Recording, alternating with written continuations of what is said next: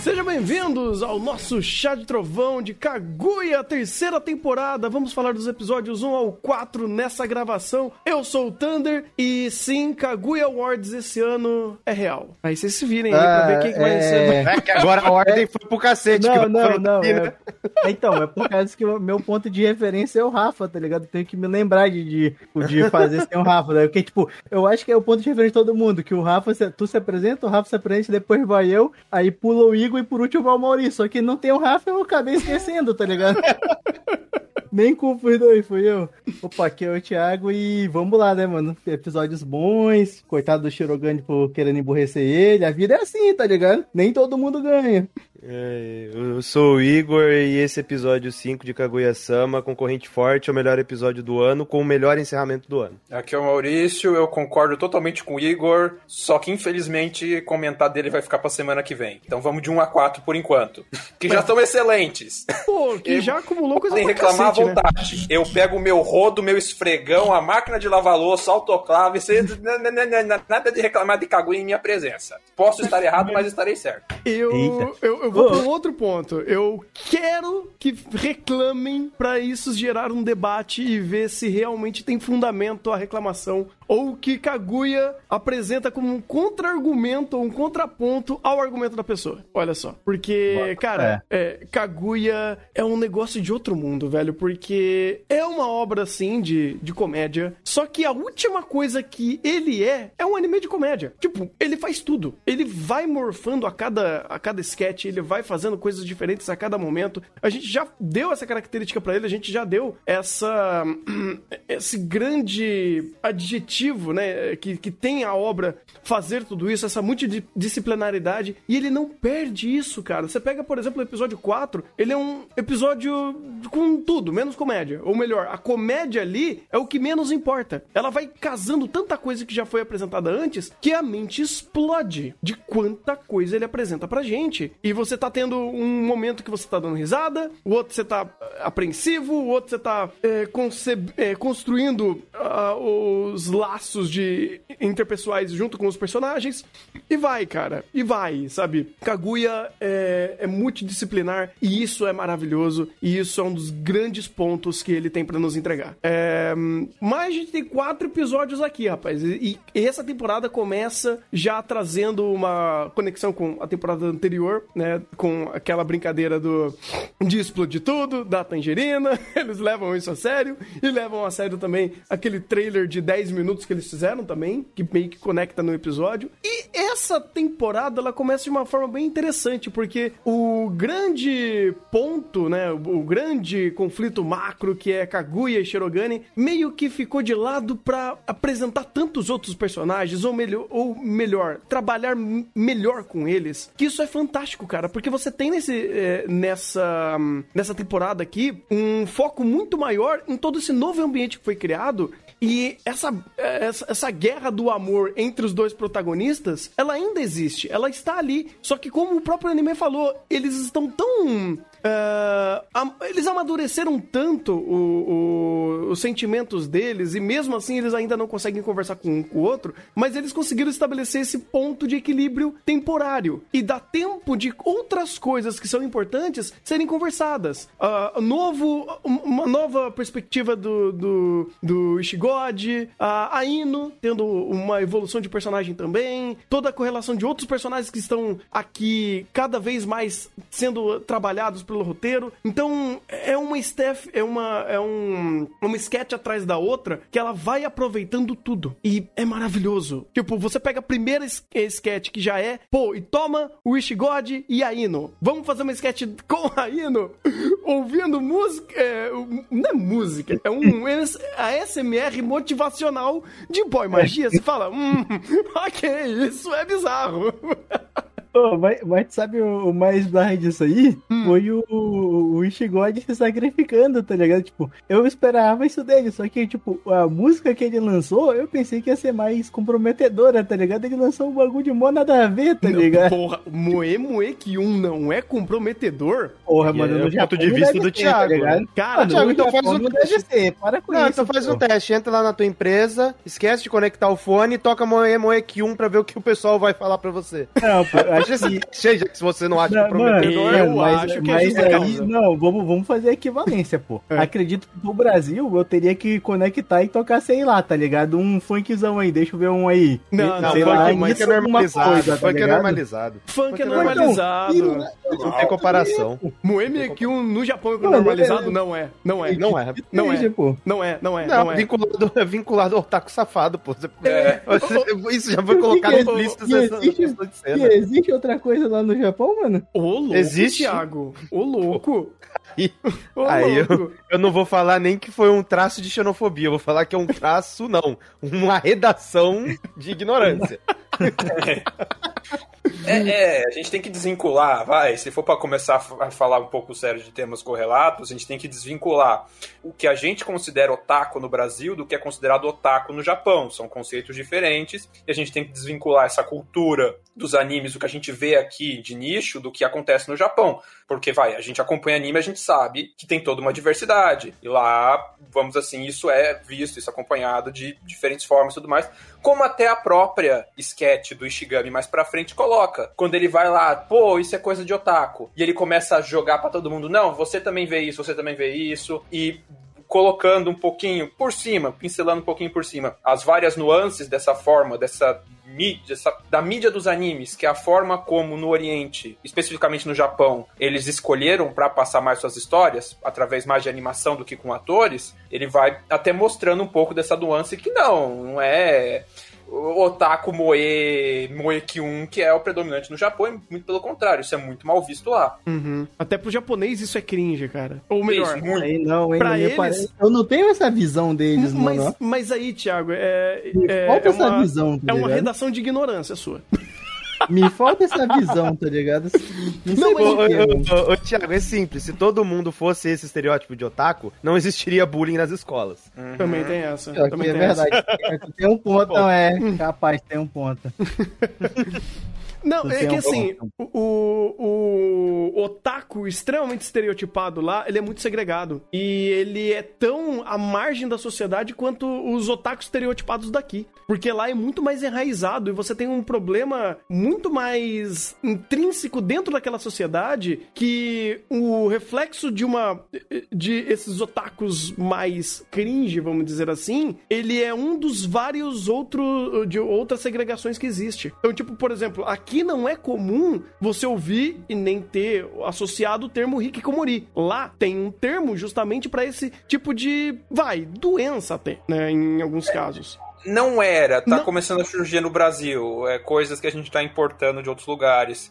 Mas tem essa questão específica. E lembrar que pro Japão, o termo otaku não se refere só ao otaku de animes. Otaku é qualquer pessoa extremamente viciada e louca por um assunto específico que deixa de viver normalmente pra se dedicar àquele hobby. Então tem otaku militar, que é otaku de arma, tem otaku de anime, tem uma série de tipo otaku de idol. E o a própria definição desse termo otaku do Japão já coloca a visão negativa que eles colocam. É uma pessoa que ela é tão viciada em alguma coisa que ela deixa de ser normal, ela passa a ser um- uma coisa esquisita. E a questão que de preconceito, intolerância, Uh, eu não vou ter o dado certo, mas me parece que é até mais forte do que a gente tem no Brasil, porque querendo ou não no Brasil, ah, otaku tal faz as piadas, mas vai, a gente não tem um índice alto de, de suicídio de otakus aqui. A gente não tem uma série de questões que esse público sofre lá por uma série de outras coisas. Até porque, querendo ou não, a nossa sociedade, apesar de ainda muito intolerante, ela é mais compreensiva com as diferenças do que a sociedade japonesa, que tem como mote até hoje aquela questão: qualquer prego de que se destaque tem que ser martelado. Uhum. Então, ah, é um aposto meio longo, mas eu acho sempre justo reforçar que, tipo, essa questão lá é bastante complicada. Uhum. Por isso que, assim, quando vem essa sketch, essa brincadeira com o Moe Moekyun é propositalmente cringe. Porque, vamos lá, pro outro paralelo, o que que a, a Ino tá ouvindo também é muito esquisito, velho. Não, tipo, é muito cringe. Aquilo É esquisito. equivalente. Aquilo é equivalente. Ambos são cringe. É, mano, tá maluco.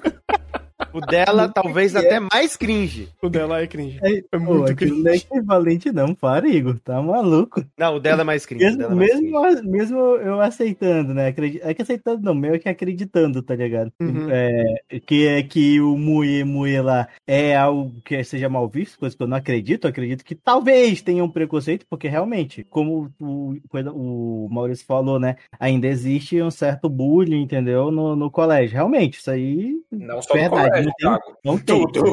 Em tudo, Não, cara, mas tu, tudo. usou, mas tu usou o colégio como, como referência, entendeu? Sim, Uhum. sim. É por isso que eu também continuei na mesma, na mesma ideia, entendeu? Uhum. E aí, meio que aí tu lança o SMR lá de, de, de motivacional, pô, dá, eu não acho que seja equivalente, tá ligado? Mas a É tentativa dele, mas a, a tentativa dele foi muito boa, tá ligado? Do Ishigami. Pena que foi F. Então, Ah. que- que- posso, posso dar um péssimo exemplo que o Thiago vai entender? Lança aí. É, o problema do, do. Sabe com um personagem que eu viria facilmente Moe Moe Kyun e ele foi repreendido pela sociedade? O Rudeus. Então, você já tá entendendo pra onde o negócio vai, né? Ah, eu, eu daria um outro exemplo, sem tentar puxar coisa errada, É. é que ah, vai entrar na nossa percepção pessoal do que é tolerável ou não. Porque, querendo ou não, o Moe Moe Kyun, ele tá ligado a um fanservice para um público masculino, que talvez pra nós, a gente tenha uma tolerância maior que isso, e o da Ino tava ligado a um fanservice para um público feminino, então por isso que talvez a gente estranhe mais. Mas, querendo ou não, ambos têm propósitos similares tal, tipo, dadas suas peculiaridades de público e demografia, entende-se a o apelo de cada um deles e o- é- Ai, meu Deus do céu. Esse daí, eu, eu, eu conheço, conheci gente na faculdade que fazia isso. Que era. ah, é- ela me bateria hoje se, eu, se, se soubesse que eu estivesse falando isso. Que ela ode- odiava ser chamada de otaku.Ela era otome. E é, é, é, é, é, é, fazia umas coisas assim. É, é, Conheceu, incrível. mano, na faculdade, mano. Caraca, hein? Pô, Thiago, pelo amor de Aí, aí vai de Não, experiência porra, anedótica pessoal que eu demais. O pessoal que eu mando é não, tá, normal. Cuidado, cuidado o que você vai no, falar. no padrão, assim, normal no padrão, assim, brasileiro, por assim dizer. Ah, Tiago, quer, quer um outro exemplo? Aí o Igor É vai até porque, me tipo, ajudar. normal é relativo, tá ligado? Não, mas Não, aí a que- referência anedótica é complicado, pô. Não, mas peraí, cara. Aqui no Brasil você tem funk de anime. Já começa por aí. Os caras normalizaram a, a- a MPB moderna, que é o funk, pra anime. Então, cara, É. rap de Rap de anime. anime, rap de anime. Pronto, cara, É. aqui o negócio é muito mais ah, homogêneo, vamos dizer assim. Lá o negócio é mais. ah, os- o- alguns passinhos são mais pra baixo, né? E tem umas coisas cringe assim, cara. Tanto pro lado do meu MQ1, tanto pro lado de é, boy magia sussurrando no seu ouvido frases de autoajuda. Então tá tudo certo.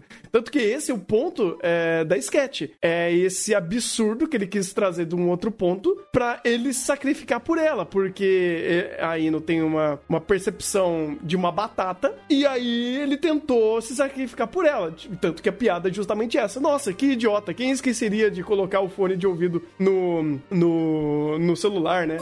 E pum, foi o que aconteceu. Porque ela já tava fazendo. Exatamente, entendeu? Então é essa estrutura, inclusive, da própria piada. Por isso que faz sentido. Aí, é, é, independente de do, do de como é no Japão, a própria estrutura da piada já se- segmenta muito o que, que eles querem dizer com tudo isso, sabe? Então não precisa é, é, ter um entendimento tão profundo do, do quão cringe é o Moe Kyun, por mais que já seja meio óbvio. Assim como o outro também já é meio óbvio pro outro lado. Né? É, mas o, o ponto aí não é nem o quão cringe é o Moe Moe, é, o ponto é o estereótipo no qual ele é vinculado, né? Também Ou que vinculam ele. Então, no caso ali, ele só precisava de um elemento ali pra, pra falar, ah, ele é aquilo mesmo, né? Tipo, ó, riam da minha cara, não presta atenção nela. Então, ele vincula pelo estereótipo que colocam pra ele. Uhum. Então, é, vamos dizer assim, dentro da perspectiva que ele colocou ali, tá mais do que certo. Sim. É, E é mais legal isso porque, vai, é, Kaguya sendo muito autoconsciente. No estereótipo que colocam no Ishigami e que ele se coloca em si mesmo com essa baixa autoestima dele. Então, tipo, eu já sou o cara mal visto. Então, o que, que é um, o que, que é um peido pra quem tá cagado? Ele vai lá e, entre aspas, tenta se sacrificar em vão pela Ino. Uhum.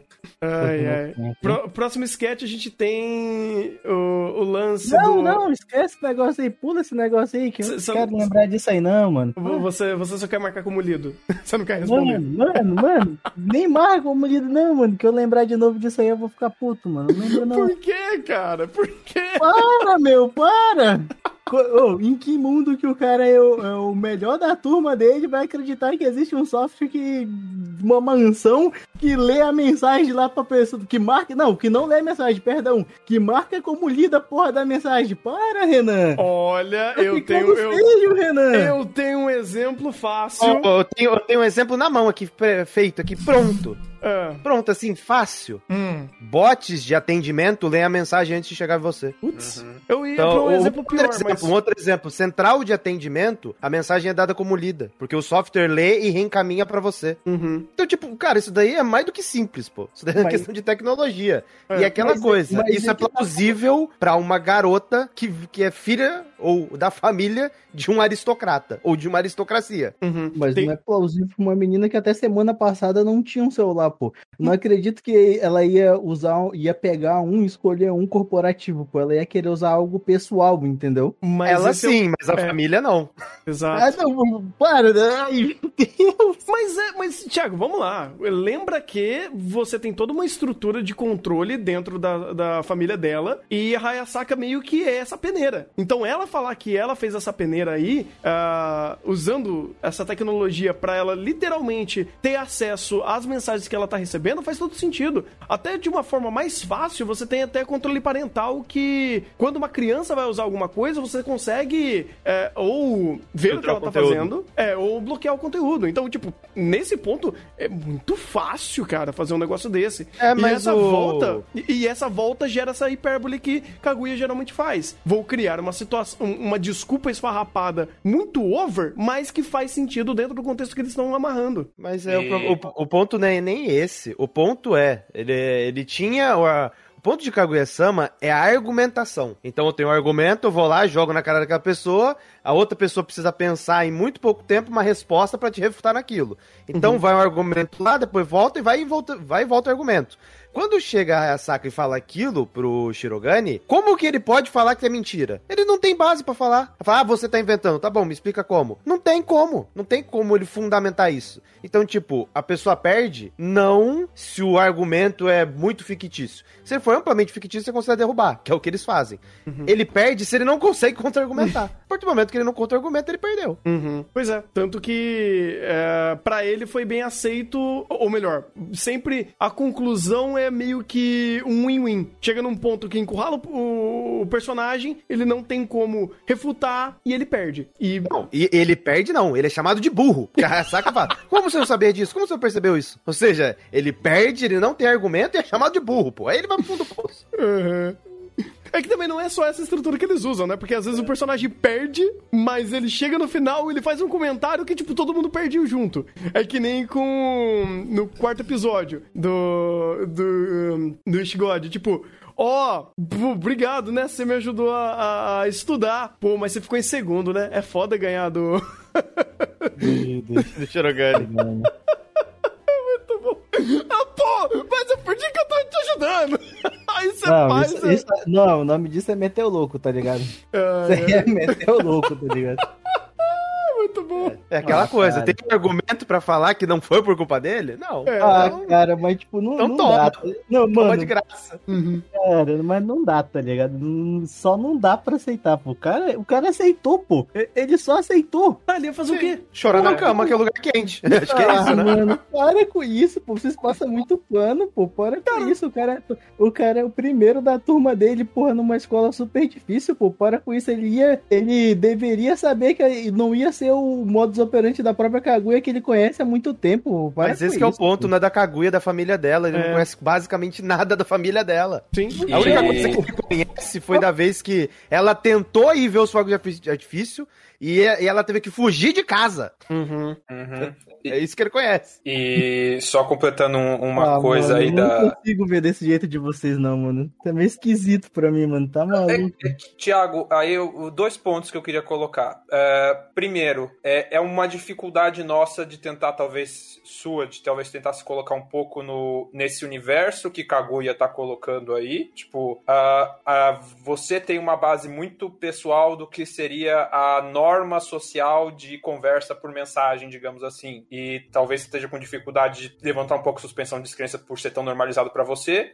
E o segundo ponto que eu queria colocar em relação à super inteligência do Shirogane, na verdade são dois pontos. Ah, primeiro, que o, o Bakaguya e o Baka Shirogane já foi normalizado nesse anime há um tempo atrás, porque quando os dois são super inteligentes, vão fazendo planos super mirabolantes, mas já não é a primeira vez que quando chega quase num checkmate, os dois, um dos dois liga o modo Baka. Uhum. Pra, pra, pra coisa alguma. Pra, pro roteiro andar. Pra poder dar empacada, a punchline da piada ou da situação, e o roteiro poder fazer a, a reversão, a troca, ou a sketch, ou fazer passar a mensagem que ele quer. Então, a, o, o Shirogane nunca foi caracterizado como aquele personagem frio, calculista, hiper irracional que nunca pisa na bola. Ele tem os seus momentos, a Kaguya é mais claro, o momento Bakaguya, mas o Shirogane também tem os dele. Uhum. Então, tipo, ah, eu consigo passar um pouco pela suspensão de descrença e cada vez mais em Kaguya isso acaba, esse modo Baka dos dois acaba se fazendo cada vez mais presente por causa disso. Quanto mais eles ficam nesse vai, não vai, vai, não vai, mais essa situação vai indo. E, bem, aí entra também eh, argumento pessoal nisso, não é muito válido, mas eh, conheço muita gente que dá dessas, de ver que chegou mensagem, abre só abre a mensagem só pra ver e deixa pra responder depois. Eu, inclusive, fazia muito isso até um tempo atrás, até o pessoal começar a me encher o saco pra, eu- pra eu responder as mensagens rápido. Então, ah, não sei. Na Não, verdade. é, mas- não, mas, mas aí, esse não é esse- o ponto. mas Tipo, esse não é o dela- ponto. dela- tipo, dela olhar e responder depois, beleza. Não, porra, cara, qualquer uma pessoa pode fazer isso. O, o, o que, o que vai. Tu, é que se ela avançasse e falar, ah, eu olhei aqui e meio que esqueci de responder daí, entendeu? Se ela metesse esse louco, tá ligado? Só que aí tinha um argumento lá dela tá online, tá ligado? De ter visto na hora lá, tá entendendo? Mas, tipo, fosse algo assim de boa, suave. Eu- o, o que me quebra um pouco as pernas é ela jogar pra reaçar lá e falar, então, foi um software aqui que atendeu aqui, marcou como lido, mas eu ainda não li, tá ligado? Nem tá, eu tava resolvendo outros BO, entendeu? É, é essa parada que me quebra, tá ligado? É a minha suspensão de descrença não aceita que o Shirogane ele vai só baixar a cabeça e nada, ele não vai nem enfrentar contra, contra argumentar, entendeu? É, é essa parada. O, o, ba, o Baka Shirogane chegou, tipo, muito, muito assim, tá ligado? Ele nem tentou nada, entendeu? Mas tem uma estrutura da sketch, cara. É, o que acontece? O Shirogane manda mensagem, ela lê e não responde. Porque ela, ela tem a ideia de fazer charminho. Ah, quando ele entende isso e a Hayasaka também percebe isso, ele resol- resolve ligar. E quando ele liga pra, tipo, jogar ah, ela contra a parede, falando, não, mas parece que você não sabe usar o Lime, né? Então, quando você abre a mensagem, você lê a mensagem e ele começa a dar o, a argumentação dele. Quando ele dá a argumentação dele do porquê ela. é, Da, da tese que ele tá levantando, do porquê ela tá vendo a mensagem e não tá respondendo, mas ela recebeu a mensagem, é justamente por isso. Eu, ele tá, ela tá recebendo a mensagem e lendo. Quando a Hayasaka entra em cena, é justamente pra contra-argumentar uma situação muito mais controlada e uma argumentação muito mais forte em cima disso, fazendo ele falar, olha, é, trazendo o ponto dela. Então, existe um sistema aqui dentro da casa que filtra todas as mensagens e todas as mensagens que ela recebe eu leio antes, porque você joga inclusive o backlog de informações. Ela tem uma família extremamente controladora. E aí o que brilha em Kaguya é justamente isso. Pra piada ter mais valor, ela nunca é uma piada sozinha, ela nunca é uma piada solta. Quando existe uma conversa, quando existe um- algum tipo de, é, de interação e um jogo de palavras e o Minding Game, tá sempre atrelado informações passadas. E Kaguya sempre vai fazendo isso e vai aumentando cada vez mais esse nível de engajamento de informações. Então, quando você lembra do que qual é a, a família da Kaguya? Quando você lembra que a Kaguya não tem muita habilidade com, com o celular, quando você lembra que a Hasaka vai trazer esses planos mirabolantes e até a própria Sketch brincou que ela ela respira e mente, respira e mente. Você vai tendo uma série de fatores que vai associando a própria piada para ela ser muito mais elaborada do que apenas uma piada pela piada. E isso, por exemplo, eu queria até falar isso melhor no episódio 4, quando você tem toda uma sketch de novo do do Shirogane, do, do Ishigod, ele estudando de novo pras provas. E você remete a uma sketch da primeira temporada, do momento que a Kaguya tava pegando e, e trabalhando o, o Ishigami pra ele não faz, ter mais notas vermelhas, porque ele é um, um- um integrante do comitê estudantil, ah, e você vai elaborando, elaborando, elaborando. Então, o que é incrível em Kaguya é porque ele não perde informação, ele não, ele não mente ou mente a- ou finge as regras ou troca as regras pra fazer uma piada. É sempre um acúmulo de informações. Então, quando você pega na terceira temporada essa piada acontecendo, a gente já tem setado quem são os personagens, qual é a- a- o backlog de informações que tem em cada um deles, quais são os modos que eles operam, como que funciona a cabeça de cada um deles, e é essa experimentação de novo. Então chega nessa sketch, cara, não é nem questão de, o, o- o- de, uma, de uma situação mais é, do nosso, da nossa perspectiva. É literalmente um anime respeitando tudo que ele já entregou e fazendo essa sketch. Tipo, aí não entra nem opinião, é construção de roteiro, é construção de informações. Porque aqui, por mais que, sei lá, você possa não ter achado muito verossímil, a última coisa que essa sketch é, assim como todas as outras, é incoerente. Então, é interessante isso acontecer, e até por isso que eu falei, eu quero ouvir suas, as suas reclamações, os seus pontos, pra ver o que o anime fala em cima disso. E é justamente por isso. Existe a estrutura da piada, existem as informações que estão sendo respaldadas e estabelecidas, e é um choque de novo dessas informações, dessa guerra é, mental que eles fazem ali, vamos dizer assim. Então, quando chega isso daqui, ah, e a Hayasaka utiliza não só de informações, mas também menospreza as informações que ele tem, é justamente isso. É um jogo de informações, é um jogo de interpretações. E quando o, Ishi- o, o Shirogane perde, ele não perde só pela falta de conhecimento, mas é porque toda a, a tese que ele tinha levantado vai por água abaixo. E o ar de superioridade dele quebra. E aí faz a piada. Uma piada se- seja por uma questão lógica, uma questão de roteiro, seja uma questão emocional. Então, pum, casa, sabe? E por isso que eu gosto pra caralho de Kaguya, porque a piada não é sobre a piada. É toda uma bagagem anterior que ele vai fazendo, vai amarrando pra soltar a sua piada. Isso é incrível. O Thunder, quebra de protocolo, olha os donates aí, fazendo favor. Oh, meu Deus, espera aí, Ô, ô, deixa eu ver aqui. peraí, rapidinho. Só pra não perder o da minha. Sabe o que eu acho mais incrível? Ah. Tu conseguir lembrar de tudo isso, mano. Que eu não lembro de metade do que tu falou, mano. Pois é, eu acho É, incrível também. Kaguya não é, faz é. esquecer as informações, cara. E quebra de protocolo, o Jacaré mandou um donate aqui, cara, de 40 doll. 40. uh, uh, co- Como que é? Agora é. Não é, não é mais 40 Trumps. É 40. Eu esqueci. Hã? Não, né? Porque a gente. Biden, 40 Biden. 40 Pois é, Biden. 40 Bidens. Lança um S no final ali, foda-se. Pois é, pois é, muito obrigado. Valeu pelo donate incrível, cara. Valeu mesmo. Ah, mas continua aí, Igor. Não, o que eu, eu interrompi pra isso. Pode continuar Ah, aí tá, no seu ah. monólogo expositivo falando óbvio. É, Eu fiquei muito satisfeito. Não, tranquilo. Pois é, mas é isso que eu tava tentando dizer, sabe? O, o óbvio é importante pra gente entender a situação.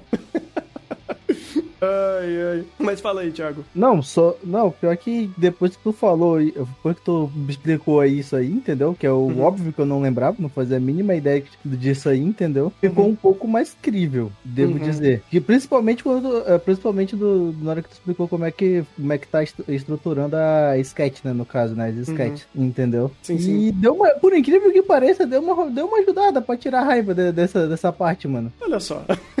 Olha só. Agora tu tem que fazer a mesma coisa com o Spike Family. Te de segunda.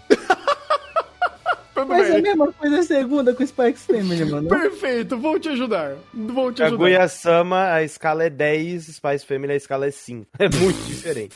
Não, mas aí. Family é mais aí- complicado. Mano, mas, Ai. ele, mas ele conseguiu, tá ligado? Eu, eu, eu realmente, orgulhoso do Renan, entendeu? Olha Pra só. mim, não ia conf- conseguir mudar, tá ligado? Minha opinião. Pô, que entendeu? bom, cara. Não é nem Como questão de mudar a opinião, é, é questão de argumentar o que o anime mostrou e tentar Não. entender a obra, sabe? Não, Meu não, tu argumento- meio não Hum. tu- pois é, teu argumento foi meio que lembrar, lembrar o que, que a obra já faz, entendeu? Uhum. Mas Pois é, por isso que eu falei, a, a ideia é tentar entender o anime, não, tipo, a minha opinião. A minha opinião pouco importa, o importante é o anime, sabe? Ah, e e eu tento sempre trazer isso. Mas é legal, porque trazer um ponto de, de debate ajuda a fazer essa estrutura, né? Ah, E, a aproveitar próxima- que. E aproveitar. Não, tipo, eu vou pular um pouco dessa próxima aí, mas aproveitando esse ponto aí, Uhum. é, acho que foi acontecendo no quarto episódio. É, eu fiquei um pouco em eu fiquei um pouco em dúvida, acho que os meninos até me deram help nisso aí, mas era o seguinte: no quarto episódio, quando o Ishigami vai estudar, né? É, quem ajuda ele é a Kaguya. E, tipo, e a Kaguya tá muito mais próxima dele. Isso aí, é, a única referência disso aí foi aquela vez que, ele ajudou, que, ela, que ela ajudou ele lá pra ele não ficar com nota vermelha? Não, porque é uma construção muito progressiva, cara, porque você pega o que foi o, a construção da empatia entre esses dois, não é só ali. Ali meio que foi um dos starts, porque a Kaguya viu aqui e falou: Eu não vou deixar o cara do comitê do, do conselho estudantil na merda, porque a honra da minha família não deixa. Primeiro começou por eu vou criar uma situação aqui onde o meu conselho estudantil, ninguém é fraco. Ninguém pode ter a- parecer fraco, parecer menos pra sociedade, porque é isso que ela que, que a estrutura dela familiar im- imprime. E aí começou com isso. Aos poucos, você vai aumentando o número de sketches e a interação entre eles, e você tem até uma sketch muito legal na segunda temporada dela emprestando a roupa pra ele. Cara, chegou num nível de amizade ou de aproximação entre os dois que ela emprestou o uniforme dele pra ela, de- dela pra ele. Quê?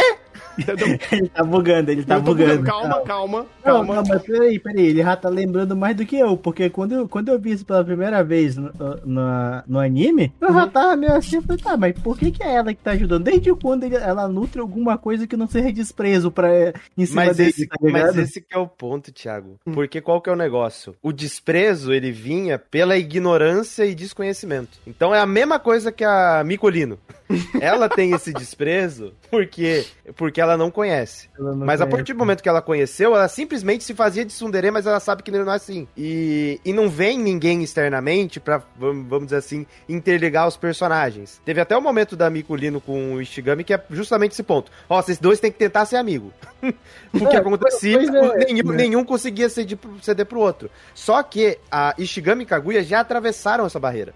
Só que qual que é o ponto? A, a Kaguya, ela não expressa isso pra ele e ele não expressa isso pra ela. Então, a partir do momento em que um dos dois lados apresenta fragilidade, é que dá essa abertura. Foi isso na primeira sketch com a Mikulino. É isso que acontece com desde a segunda temporada da Kaguya com ele. Que é esses momentos de fraqueza é onde você tem um momento onde os personagens podem se aproximar. Você se utilizando essa abertura. E é isso que ela faz. Ela vê que do, daquele momento ele, ele ficou completamente desnorteado quando chegou a garota na sala. E em cima daquilo ela percebeu aquela situação. E aí ela teve abertura pra falar o que falou. Mas isso é por contexto. Porque se for na, dinâmica de estar todo mundo na sala, isso nunca ia acontecer. É, só um comentário dessa questão dos dois aí de relação de aproximação. Uma coisa que eu lembrei que é, é legal de ver da relação entre os dois é que ela começa desde muito antes, né? Lembrar do flashback do Ishigami na segunda temporada, quando a gente descobre por que, que ele é tão isolado, o que, que ele passou no final do fundamental dele, que a gente vê o papel da Ino dele conseguir voltar da escola, o papel do Shirogane em fazer ele continuar voltando, fazer voltar pra escola. No final a gente vê que a Kaguya também mexeu os pauzinhos pra ajudar ele desde aquela época. Naquela época não conhecendo ele, mas provavelmente pelo Shirogane, mas depois entra toda essa progressão aos pouquinhos, que eu vou, eu vou talvez esteja falando canelada. Eu não lembro na primeira ou na segunda temporada da Kaguya explicitamente tratando o, o Ish- é, Ishigami mal por muito questão de nojo. Ela tem aquele jeito dela. Chegou até uma, uma sketch assim? Hum, tem- tinha da visão dele. faltou. Não, não, não visão mas, era, mas era a visão do Ishigami. Não Isso. era a visão dela. Era, era a Mas esse é o perspectiva ponto, dele. gente. Os momentos em que os personagens são sinceros são extremamente raros. Porque a maioria dos momentos são a dinâmica padrão pra fomentar a piada pelo estereótipo. Então, tipo, os momentos em que o Ishigami ele é sincero são raros. Os momentos que a Kaguya é sincera com o Shirogane é raro. E, e eles se tratam de uma maneira que, que coloca uma barreira entre os dois. Mas na verdade aquela barreira não existe, mas o contexto propõe aquela barreira. Então, tipo, os conte o contexto onde os personagens são sinceros, são extremamente raros. E eles que propiciam esse tipo de situação. Mas é por eles serem raros, a gente tem como padrão pensar no, vamos dizer assim, no padrão de relação dos personagens, pelo que mais acontece, e não pelo momento em que eles são sinceros. Uhum. A E gente aí, vê tanto o estereótipo que a gente esquece que ali é só o estereótipo dos personagens. É só a fachada deles. Seria mais ou menos Sim, isso. exatamente. Principalmente quando o Ishigami tava, tava acabando com os planos dela, tá ligado? Aí que ela queria esganar ele, tá ligado? Mais ainda. Mas, é a é- parada mas era legal por causa entendeu? que, que disso, né? Porque naquela, naquela situação, ele fazia, ele estragando os planos dela, ela ainda tava muito envolto a aquele joguinho, né? Do, do Love is War. E agora nem tanto. Então agora não cria essas situações que essa distância vai aumentar. Ou que esse estereótipo vai gritar muito e vai fazer a mesma piada de duas temporadas atrás. Não faz muito sentido. Então você pensa numa progressão narrativa e faz sentido eles terem mudado o status quo desde o começo. Ah, e só, e só é importante colocar que essa mudança aconteceu na segunda temporada, principalmente por causa da tanto do festival esportivo, seja pela ter emprestado a roupa, seja porque depois ela mexeu os pauzinhos pra outra garota, porque em tese a informação ia chegar pra outra garota lá daquela situação. E ela mexeu os pauzinhos pra informação não chegar. Então, pra deixar o Ishigami como mártir da situação. Ela mexeu os pauzinhos, então a Kaguya sabe de tudo.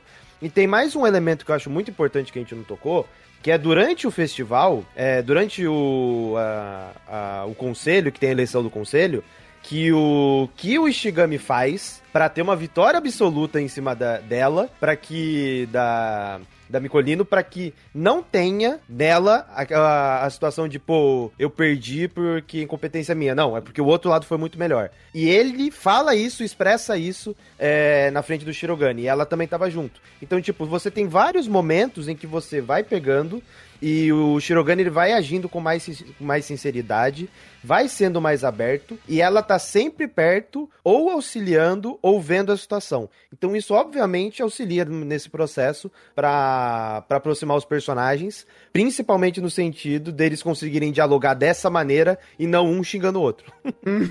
Sim. E pra mim era o que, tava, que deveria ter acontecido, tá ligado? Só que é que, mano, eu não entendo, pô. Eu só não lembro. Eu, eu só não consigo lembrar, pô, das coisas que aconteceram com a Kaguya. Eu, eu literalmente só não lembro. Tá maluco, pô. e eu sabe tô o que é engra- abismado, entendeu? E, e o sabe quanto que de informação eu perdi, tá ligado? Por não lembrar, não é nem que eu não via, eu só não lembro, entendeu? Eu, eu, eu passou o Costa do Tando pro Thiago. Tá maluco, Kaguya, pô. Não, Kaguya. não, eu acho que eu só não dou moral pra Kaguya, tá ligado? Só pode, cara. Não, não faz É. sentido. e- Inclusive, Hum. é, esse episódio do Conselho, que foi baita de um episódio, o, é, é- é estranho, né, Thunder? Parece que com o Kaguya a gente lembra de tudo, né? Pois é, Se eu não me engano, esse episódio foi, foram dois episódios, né? Foram cinco e seis da segunda temporada. foi. E, inclusive, teve... Eu lembro desse episódio porque o diretor de episódio, ou a diretora de episódio, não tinha dirigido nada ainda. Era o primeiro episódio que ela dirigia. E foi aquele episódio. Então, tipo, Kaguya tem, tem realmente... É, para algumas pessoas tem essa facilidade pra você guardar informações, porque, cara, é muita coisa que ele coloca e é muito diálogo. E querendo ou não, gente, a gente tem um episódio, mas são três esquetes em que uma esquete poderia ser facilmente um episódio. Uhum. O grande. Uma grande habilidade de Kaguya é que ele ajuda também a você lembrar, porque ele correlaciona. Então fica mais fácil. Não é uma sketch jogada no tempo e espaço, não é. Vai. É, que nem que geralmente acontece em alguns animes de, de Forcoma, ou que tem um monte de sketch Não, mas- durante o episódio que a sketch é pelo contexto e não pelo, pelo acréscimo de, de informações até chegar naquele, naquele conflito. É, e aqui, por isso que eu acho é incrível o Kaguya e eu não. E, e eu tenho menos Cloyster aqui. Porque ele consegue ser didático ao ponto de falar: cara, isso daqui é uma progressão. Isso daqui aconteceu só porque aconteceu uma situação anterior que aconteceu uma situ- si- situação anterior e vai indo. Então você vai acumulando essas experiências, vai acumu- acumulando essas informações e essa sketch só acontece, ou esse momento só acontece, porque os personagens evoluíram, criaram conflitos, criaram correlações até chegar nesse ponto. E até a própria sketch ela consegue ah, se auto-respaldar, principalmente quando ela tá associada diretamente a uma sketch anterior que foi com um contexto parecido. Essa daqui, por exemplo, dos estudos, e, ah, não a estrutura, mas o conflito é idêntico ao primeiro. A gente precisa parar pra estudar por conta que as provas estão chegando. E aí você associa associa essas informações com as, as informações anteriores, não que a Cat esteja fazendo a mesma coisa. Ela tá vendo essa, essa situação, esse conflito, com uma outra perspectiva, criando uma outra linha de raciocínio para cada personagem. Tanto que a linha de raciocínio dessa sketch é muito interessante, porque é a brincadeira da mentira. O, toda vez um personagem fala e o, e o narrador, isso é mentira, essa é a verdade. E ele vai seguindo essa estrutura até o finalzinho. Então é bem interessante como ele consegue amarrar tudo isso, porque o conflito é parecido, mas a ótica é diferente. Só que essa ótica diferente só é permitida porque os personagens evoluíram. E questão de evolução, eu acho legal como é, é, vai pegar esse sketch das provas como um todo, você vê como a própria sketch se referencia e se evolui. Porque a primeira vez que a gente teve essa sketch, todo mundo mentiu e todo mundo comemorando ou chorando nos seus respectivos lugares. Agora ela vai pro mesmo caminho do Shirogane comemorando, o Ishigami com seu problema lá indo reclamar no banheiro, a Kaguya também com a sua frustração, ao mesmo tempo que ela continua, ela para do ponto que parou aquela sketch, não, a gente progrediu. E daí ele dá esse embate que eu achei super interessante. Então, eu, eu acho legal como Kaguya de vez em quando faz isso. Eu tô pegando uma sketch que tá referenciando mais diretamente a uma sketch lá atrás. Só que eu vou pegar esse sketch, vou pegar, vou fazer o padrão parecido e no final eu vou subverter e vou, vou subir além. Isso é Uhum. sensacional. Demais, demais. Ah, e, e mostra progressão, né? Mostra progressão de personagem. Essa sketch, por exemplo, eu achei fantástica, cara, porque ela tem tantos pontos que ela é literalmente a conclusão de tudo que foi essa jornada, principalmente essa progressão do Shirogane, o- do, do Ishigami. Oh, meu Deus, difícil. Esses dois nomes às vezes me buga, viu? Pra não falar que eu não tenho Cloister em Kaguya. Tá aí. Aí dá uma pegada. Eu, eu também, eu, eu também gostei muito do, do, do, do fim que deu nessa série. Não, vamos dizer que esse é o, o começo, entendeu? Se a meta dele né, é melhorar, né? No caso, pelo menos ficar no top 50 seria o começo, entendeu? Isso. O, ne- o negócio, mano, é que, eu, diferente de vocês, eu não consegui, mano, pegar essa referência não da, da primeira sketch, entendeu? Eu, eu não, não consegui lembrar, mano. Tanto é que, eu, como eu falei, o pessoal teve que me, me lembrar porque eu simplesmente falei, mano, isso não faz sentido, tá ligado? Ela tá ajudando ele. Não era pra ser o, Shirogane? O que aconteceu, tá ligado? Desde quando esses dois gostam um do outro, pô? Tá ligado? Porra, é essa que tá acontecendo na minha tela, entendeu? É, isso eu acho até interessante, porque é, quem ajuda e- o Ishigami a estudar é a Kaguya, e quem ajuda o Shirogane a cantar é a Tika. Né? Então esse é o modus operandi de Kaguya. Tá, Você tem o seu grupinho pré-estabelecido. Ishigami, episódio, nome do episódio, Ishigami quer estudar, Kaguya vai ajudar. Nome do episódio, Shirogane vai cantar rap, a Tika vai ajudar. Sem spoilers, sem spoiler. Igor, segura! Não, não tinha spoiler, é o nome do episódio. Ai, meu Deus. É o nome do episódio. É, virou, nome do virou, virou Dragon Ball Z, é? Frieza morre, tá ligado? Episódio. É, entendeu? Não, mas. É, é, é aquela coisa, né? Kaguya com seus tropes, mas sempre subvertendo. Porque a questão da. Vai, se for pra fazer referência assim, dá muito spoiler. A questão da Chica é, é da- dessa questão de estudos. É, cada personagem tem seus, seu momento de se fazer forte e seu momento no qual ele demonstra fraqueza. Ah, E é interessante, vai, pegar de relação de personagem, o Shirogane e o Ishigami, eles, vamos dizer assim, no, na visão geral, na, pra aparência geral, os dois são mais próximos. Só que quando a situação aperta, quando o Ishigami tem dificuldade, quem dá o negócio por trás efetivamente acaba sendo a Kaguya que tá pelas costas. É essa troca de relações. Da mesma jeito que quando o Shirogane, que tem essa, essa visão dele ser o, o primeirão, o cara que sabe fazer tudo, o presidente tipo, máximo do conselho estudantil, que é a visão que ele coloca pro público, quando ele tem alguma dificuldade, alguma fraqueza, geralmente quem é que vai pegar é a Tika que vê o negócio e vai tentando alça- alçar ele. E é, um, é, um, é, uma, é uma dinâmica interessante, né? Porque volta na dinâmica que Kaguya quase sempre faz, que é isso. Uma dinâmica meio de máscaras. Ah, o que, que aquele personagem é e se relaciona quando tá em determinado grupo, e quando ele sai daquele grupo, como ele é, como ele se relaciona. Um negócio bastante interessante. A Ino é um grande exemplo desse modo de, de seguir a narrativa, porque ela é literalmente isso. Todo a sketch, ou muitas das sketches que envolvem ela, é justamente por isso, sabe? É essa. É ela tentando representar o máximo desse estereótipo dela e fracassando algumas vezes em fazer isso. Algumas?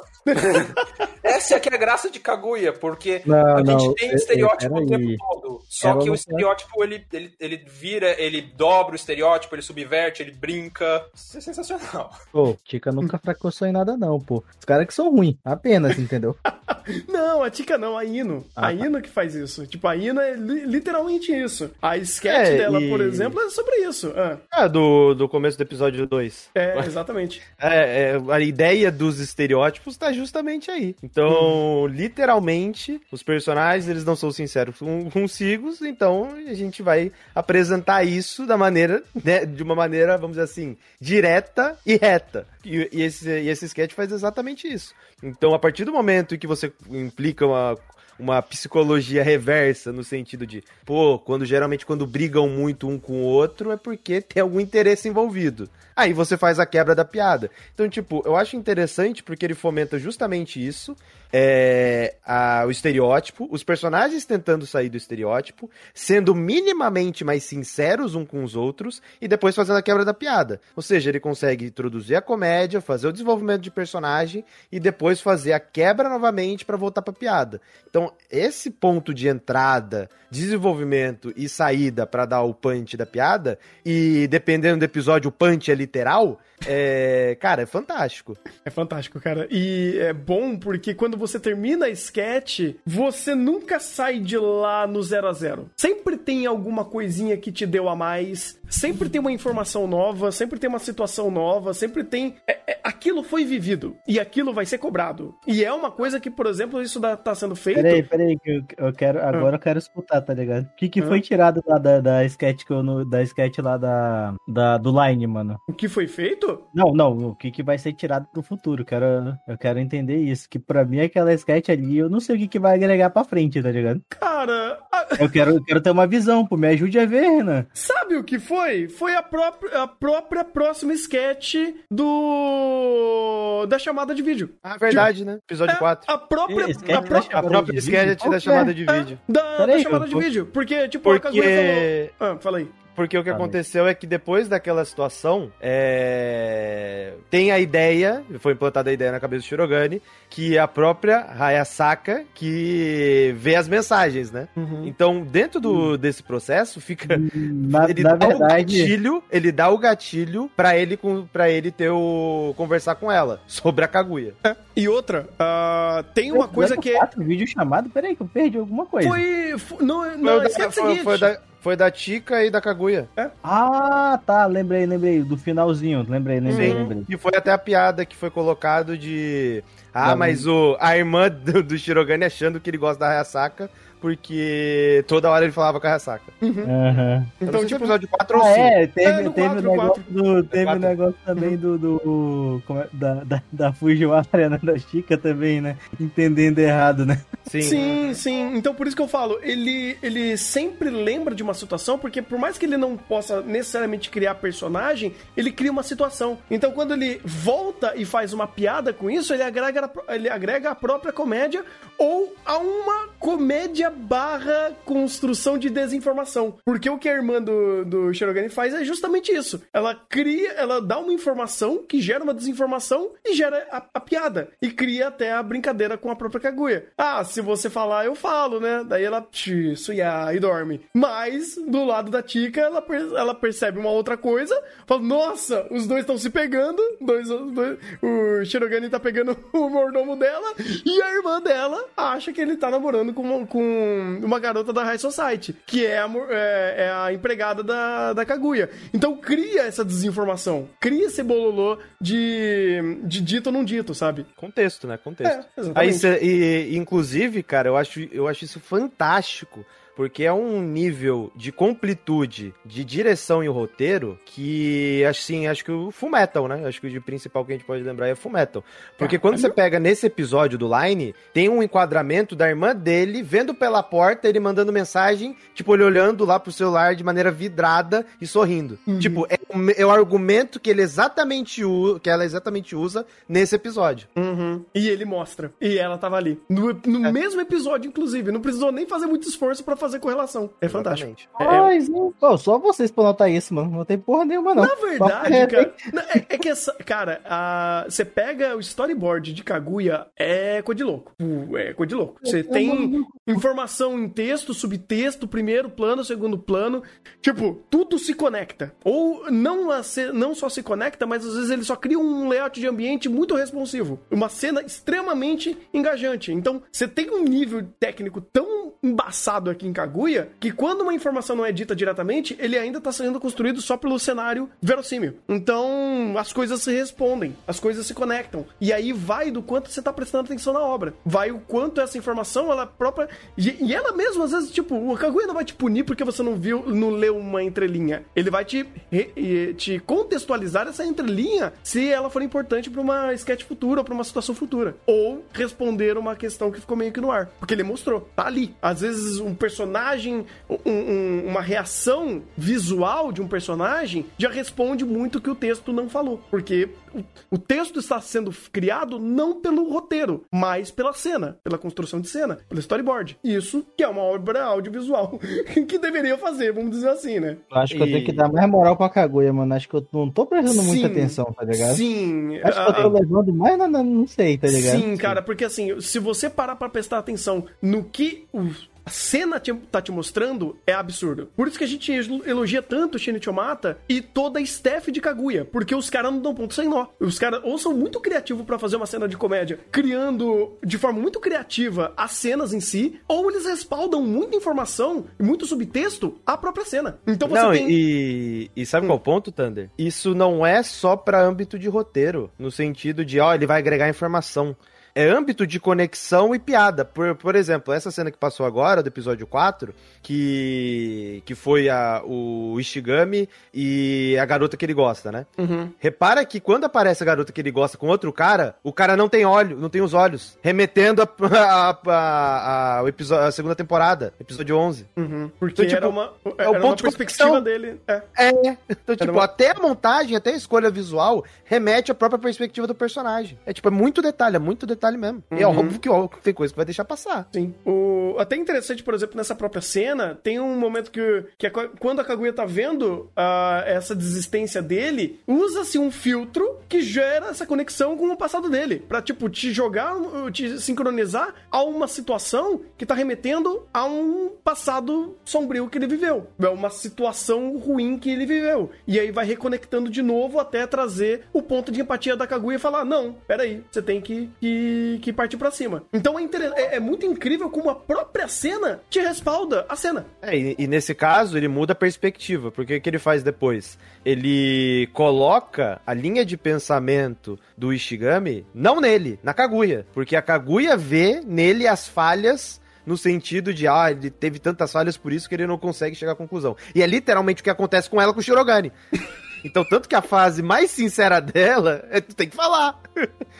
É aquela coisa, faço o que eu digo, mas não faço o que eu faço. É, é legal que a própria Bakaguya, ela é acessada justamente nesses momentos de quebra, né? Do Ultra Romantic. Ela tá Ultra Romantic, isso me interessa. Qual que é o nome dessa temporada? Ultra Romantic.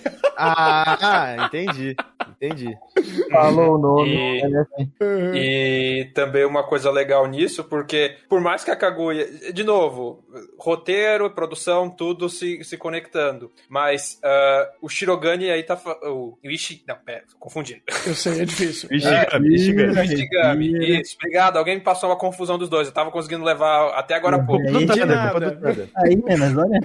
Jogador. Ah, o, o a, a questão do, da hiperracionalização das coisas que o Ishigami tá tentando fazer aí pra ser ultra romântico é meio que uma pegada que a gente vê no, no, no, no interação Kaguya-Shirogane, porque os dois cada vez menos, né? Cada vez os dois entrando no modo Baca e, e a, o over vindo de forma externa, mas se a gente remeter à primeira temporada, é muitos dois aquilo ali tentando fazer uma coisa mais mirabolante que o outro e, tipo, com coisas completamente fora de noção. Aí Uhum. tem outros âmbitos, aí tem outros âmbitos, mas eu acho legal porque também remete a esse contraste. Ótica. O, o- Uhum. de novo, o que o, o que o Igor falou. Faço o que eu falo, não faço o que eu faço. Não, o que eu acho engraçado é que, tipo, a piada, ela vem é, de todo o contexto, porque literalmente, faço o que eu falo, não faço o que eu faço, mas o narrador fala, foi a frase mais sincera da Kaguya.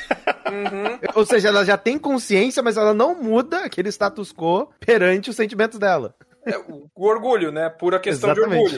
orgulho. Exatamente. Que é, É uma coisa que depois é, eu acho legal, acho que em umas sketches mais pra frente ele começa a brincar nisso, né? O orgulho da família Shinomiya. Quando aparece, mais pra frente, a destruidora de lares. É, a, a personagem lá que, que quer separar o casal. E a gente tem de novo essa questão do orgulho do clã Shinomiya e Kaguya fazendo sempre a referência. Sei lá, eu presto mais atenção em roteiro, mas às vezes também algumas coisas deixam escapar. Não, cara, mas é, é muita coisa. É muita coisa. Tipo, o que Kaguya te dá, por exemplo, naquela sketch da, do, do Shigode, da Kaguya, ali dos dois só conversando sobre o Ultra Romantic, você tem a perspectiva do Ishigami, da Kaguya, do narrador, a nossa e da cena. É, é- é muita coisa. E são só dois personagens, velho. Tipo, você fala, cara, não, não tem como. Não tem como. Então, passar batido em algumas informações de perspectiva, pô, é batata, porque a todo momento. É um take mudou, mudou-se tudo. Tipo, mudou uma situação. Ou colocou-se mais informações ali que ta- talvez você não pegue, porque até a própria dinâmica e como a coisa anda fluida, você só você pega meio que por osmose, né? É- Esses subtextos, essas linhas não ditas e segue, né? Então, é um trabalho extremamente complexo. Por isso que, tipo, Kaguya parece pouco, ah, é um anime de comédia romântica escolar. Tá, mas o que ele faz pra tornar complexo a, a própria construção disso tudo é bizarro. É bizarro. Ahn, eu sei que a gente tá meio caleidoscópico aqui, mas eu ah, acho que. tem um negócio que eu quero falar. Tem, então, tem muita coisa que eu ainda tem quero. como não, tem, não, não tem como não falar. Tem muita coisa que não tem como falar, porque aconteceu muita coisa no episódio 2 e 3 também que a gente tem que falar. Então, Não, por ma- então, o episódio 2, Ah. karaokê. Karaokê? Não, pois é. Mas, cara, é por isso que eu tô falando. A, a gente tá meio que meio caleidoscópico aqui, porque a conversa vai indo, a gente vai amarrando. A gente vai falar bastante do primeiro episódio, do quarto episódio, agora karaokê. E, cara, meu Deus do céu. meu Deus do céu. Não, O que eles já cri- começa antes, né? Que Kaguya jogando Kaguya de novo a- e, e começando a encarnar a Kaguya de eh, que- eu quero botar uma escuta, mas esquece que a escuta pode trair ela mesma. Eu adoro essa sketch, ou como isso começa, porque quando a Kaguya fala, então, Hayasaka, tu vai fazer o trabalho sujo de novo. Quando ela começa e a Kaguya tá, tipo, tá no mundo da Kaguya Zice, e a Hayasaka já tá pistola, ela já começa braba. Aí você fala, mano, isso daqui só vai piorar. E foi o que aconteceu. A sketch já é citada, já é setada nesse sentido, da, da Kaguya, tipo, tendo tatu zero de, que é um encontro é, em grupo, ela pensando coisas demais e colocando a Hayasaka em uma situação que não precisava. E ela só esquerando ali, só, só ah, faiscando. Ah, então vai lá resolver isso daí, vai lá vi- vigiar o Shirogane. E aí ela já começa a sketch pistolaça, pistolaça. E dali pra frente. Cara, Mas o- aí. É. E, sabe qual? Aí tem um ponto que é muito importante. Hum, Que não vem do japonês, né? não vendo japonês? Ah. Vem do dublado. Ah, tá. Que é o Shirogane cantando evidências. Uhum. Aumenta o contexto, inclusive. Aumenta muito o contexto. e eu acho muito importante esse ponto. Porque em questão de conectar a temática do episódio, Evidências é excelente.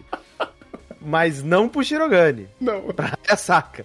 Porque o que a Hayasaka sofre, e isso é desde a primeira temporada, e o louco é que na terceira temporada, a gente teve um pouco desse elemento na segunda temporada, mas é na terceira temporada a gente vai ver o ponto de quebra da personagem no sentido de ela literalmente só serve a Kaguya. Ela, ela não tem outros relacionamentos de com pessoas além da Kaguya. Uhum. É, e quando ela tem esse mínimo relacionamento, porque ela foi mandada numa missão, é feito dessa maneira. Então eu acho interessante porque é um momento onde você tem pra personagem ser sincero, sair do arquétipo, sair do estereótipo, sa- tirar a máscara. E é nesse momento que você tem o desenvolvimento de personagem. E eu acho isso muito interessante porque você tem uma personagem que mente, mente, mente, mente, mente, e dentro desse processo, ela começa a ser sincera porque o, a forma como a relação está sendo estabelecida está sendo algo que ela não tinha visto antes, que ela nunca tinha experienciado.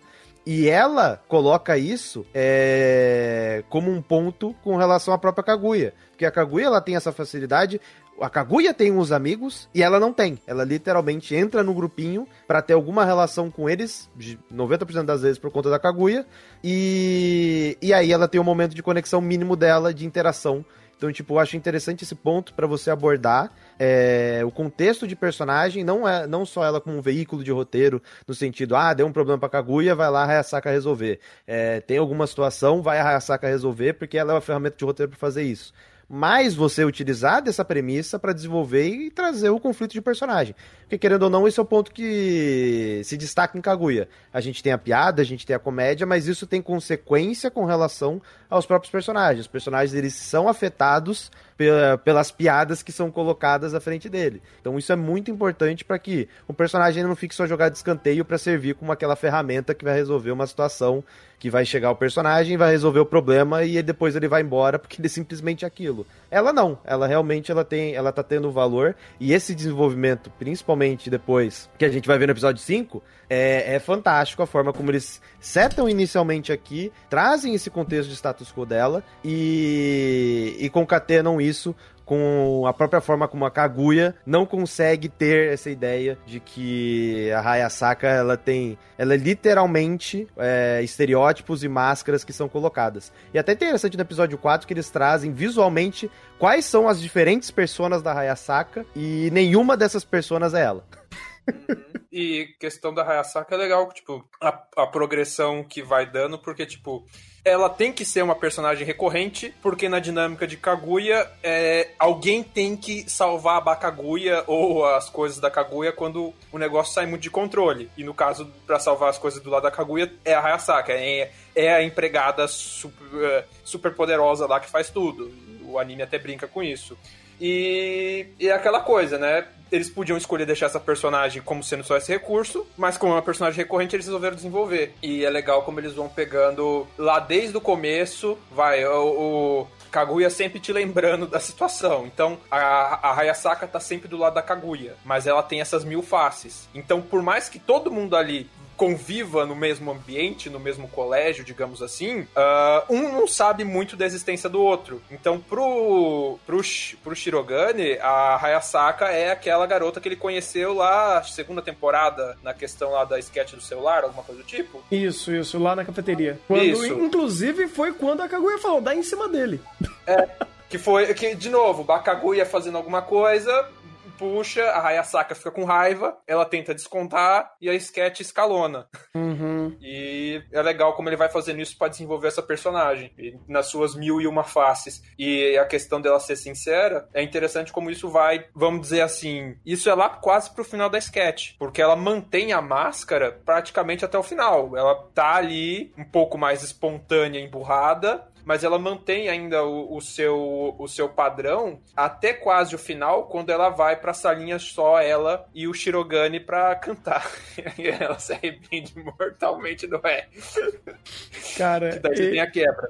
O incrível é que a Hayasaka é tão boa em mentir que eu não sei quando ela tá falando a verdade. Tipo, é, é aquele negócio. Toda mentira dela tem um fundo de verdade, mas você nunca sabe quando é a virada da verdade. Você sabe quando é escrachado. É. Tipo, quando ela tava chorando, quando ela encontrou o Shirogane no, no, no karaokê, os dois começam a conversar. Tem a- essa verdade com fundo de mentira quando ela começa a cutucar ele, que ele largou, que ele, que ele deu um fora nela. Mas, e daí, a hora que ela começa a chorar, você percebe que o choro é brincadeira, porque tem até a direção falando, a piscadinha. Uhum. Então você sabe, ah, esse daqui é o exagero, quando o negócio tá muito over. Mas no resto, você. Ele, é legal como ele mescla bem isso, né? a, a verdade com fundo de mentira. Ou será que tudo é verdade? Qual será a verdadeira Hayasaka nisso tudo? A verdadeira eu- eu- Hayasaka, assim como o Adriano falou, é aquela que pegou, jogou a, a, a cadeira na banheira e falou: Eu tô de saco cheio, quero tomar meu banho. Larga logo. É. Sai de mim!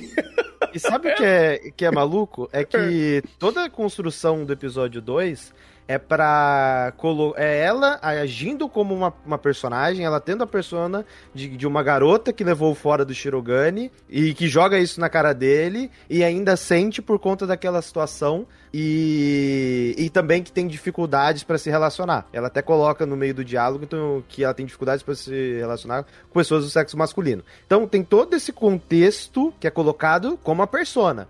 Tem esses elementos visuais dela, da piscadinha, dela fingindo que tá reclamando. Então, tipo, tem todas essas montagens que são colocadas da persona que ela tá adquirindo ali por conta da, da missão da Kaguya. Dois episódios depois, e, ou no caso, no episódio seguinte, e, e consequentemente depois no episódio 5, a persona é ela. Eu acho isso fantástico, porque você pega a máscara dela, que ela colocou naquela situação, e aquela máscara que ela tava interpretando como se fosse uma Tora, era literalmente o sentimento dela, só que ela ainda não tinha percebido. E por conta desse, dela atuando naquela situação, atu- atuando como uma adolescente normal, ela descobriu o que faltava nela e o vazio que ela tinha, e também, consequentemente, é, a inveja que ela tinha com relação à própria Kaguya, que muitas vezes ficava guardado por conta que ela não tinha esse tipo de contexto e quando ela viveu aquilo, ela queria viver mais vezes. Então, esse é um ponto que é, que é muito bom quando você tem um personagem que ele tem várias personas, tem várias perspe- perspectivas, e ele é literalmente um elemento de roteiro, e você vira a própria perspectiva, a própria ideia dele contra ele mesmo. Então, tipo, é esse tipo de gancho que Kaguya tem na montagem do roteiro e na, e na construção dos personagens é algo assim que é muito funcional, porque além de cômico, ele tem base e tem fundamento. Então você consegue estabelecer a comédia enquanto desenvolve os personagens e dá um contraponto pra cada um deles. Pois é, porque, de novo, não é a comédia pela comédia, é o, toda a concepção da história. Toda a concepção de conflito, personagem, e ele te entrega. E ainda cria esse, esse papel pra ela. Porque enquanto a Tika é a ordem de caos, a Hayasaka é a ordem de ordem.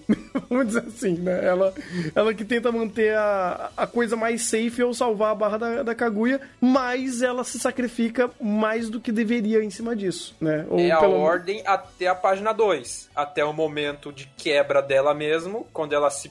Eu posso dizer que ela se perde ou ela se funde no na persona que ela tava criando. E Sim. daí ela, ela vira o elemento caótico. Ela vira. Não caótico, mas ela vira o elemento de problema. Ela deixa de ser a solução e passa a ser o problema. Porque daí é o próprio conflito de personalidade que gera o problema, né? Uhum. Faz todo E é sentido. legal como tudo isso é quebrado com o recurso. É o recurso de que é roteiro quebrado com o recurso de roteiro. A Hayasaka é o recurso de roteiro, que virou o caos pra fazer a, a, a Kaguya se movimentar ali. E depois isso é quebrado com o recurso de roteiro, que é... A gente sabe que o Shirogane é um excelente cantor. Mano, e sabe o que é o mais engraçado? A cena, ela se leva tão a sério na preparação que vocês simplesmente esquecem que ele é um pepino do mar cantando. E eu achei isso incrível, porque chega e vai criando, criando uma situação fala: Meu Deus do céu, os caras vão se pegar. A Kaguya pensando que eles vão se pegar e tal, e dá esse ponto de virada. Principalmente quando a, Tika chega e fala: Meu Deus, o Shirogane estava aqui cantando. E aí você, pum, cai por terra. A, a, a racionalização sobre o que tinha passado anteriormente, que ele de fato canta mal, pum, estrala e faz todo sentido a sketch. Cara, é, é, é mágico. É mágico que eles fazem aqui. Ah, eu tenho uma perspectiva diferente dessa cena, porque a hora que. Mas isso é visão pessoal minha, aí vai sair um pouco de análise do anime uma, uma colocação pessoal. A hora que eles começaram a chutar a sketch do karaokê, me veio na cabeça de cara a sketch da Hayasaka tentando ensinar. O Hayasaka não, a Chika, de professora do Shirogane pra esse tipo de coisa. Um pra cantar e outro pra dançar. E na hora, e falou: Isso aqui tá fácil. E eu tava muito muito já esperando a hora que eles iam dar a quebra. Só que Kaguya me surpreendeu, porque eu achei que ele ia dar a quebra quando tá a sala toda no karaokê. Não, ele puxa, coloca para fora esse elemento, até de certa forma respeitando a questão do Shirogane ser esse, esse presidente do conselho estudantil respeitável, que, que na visão do público sabe fazer tudo. Ele isola isso para fora, para daí fazer essa piada num lugar mais safe, em termos para narrativa. Porque uhum. ele mantém o status quo do personagem, para quem precisa manter, e faz a piada. Inclusive, se eu não me engano, agora revendo até essa, esse momento final, eles catapultam esse episódio 2, o final desse episódio 2, pro episódio 5, né? Porque o episódio 5 a temática é rap. É, não, eles não catapultam, eles botam foguete, tá? Ah. É outra coisa. Porque daí. Uh, Veja logo o episódio 5, por favor. Eu quero. Eu me, eu, tem um monte de coisa que eu quero comentar do episódio 5 que eu tô me segurando, porque eu tenho que lembrar. Pera, isso aqui Thunder, que eu queria falar é, do, é... do episódio 4 ou foi no episódio 5? Esse episódio 2 é o topo do Monte Fuji. É. O episódio 5, você hum. chegou na lua de Tsukitolaika. Putz! Putz! Eu tô é. hypado pra ver esse episódio, irmão. Eu tô. É, a gente não tá falando que é o melhor episódio do ano de brincadeira, né? Não, nem. É, eu legit achei que era, pô. Não, mas cara, eu é, não, não espero menos. Não espero menos. Real. O encerramento você já deve ter visto, né? Não, é o melhor vi, do ano. eu não vi. Eu, eu sei ah, que então, todo. Então você vai ter o melhor episódio do ano e melhor mundo encerramento. falou. Esse episódio. Que é isso? Cara, eu. Tô, porque assim, todo, todo mundo tava vendo. Pô, o episódio é sobre rap. Tá incrível. Encerramento novo. Eu falei, eu não vou ver. Eu quero ver na íntegra com o, o chat na live, porque. É, eu, eu, tento, eu tento me preservar para fazer o react ser verossímil, ser real. Uh, então eu não vi nada. Eu não vi nada. Então, inclusive, inclusive, ele vale um react especial hoje. Ixi, rapaz. Porque ele sozinho já dá um chá. Meu uhum. Deus do céu. Não, não, vou, não ah, Inclusive, objection, hum. viu? Hum. O, a, o episódio que eu não vi de Bookworm, que teve no chá, hum. Cê, ele saiu no dia, você viu e gravou o chá. Foi no dia? Não. Foi. Não, não foi. O chá de Bookworm são no sábado. Não, no sábado. Como que eu vou ver no sábado? Não, não foi no sábado, não. Teve um anime que saiu no dia, você já viu, já viu, já gravou chá. Eu não tava. Agora qual? É... Mas se abriu esse, se tem esse, dá pra fazer isso pra, pra Kaguya também. Que não é ah. é nem hoje, né? Porque saiu ontem. É, mas, é, enfim, eu não quero datar muito mais a gravação, porque a gente ainda tem mais coisa pra fazer.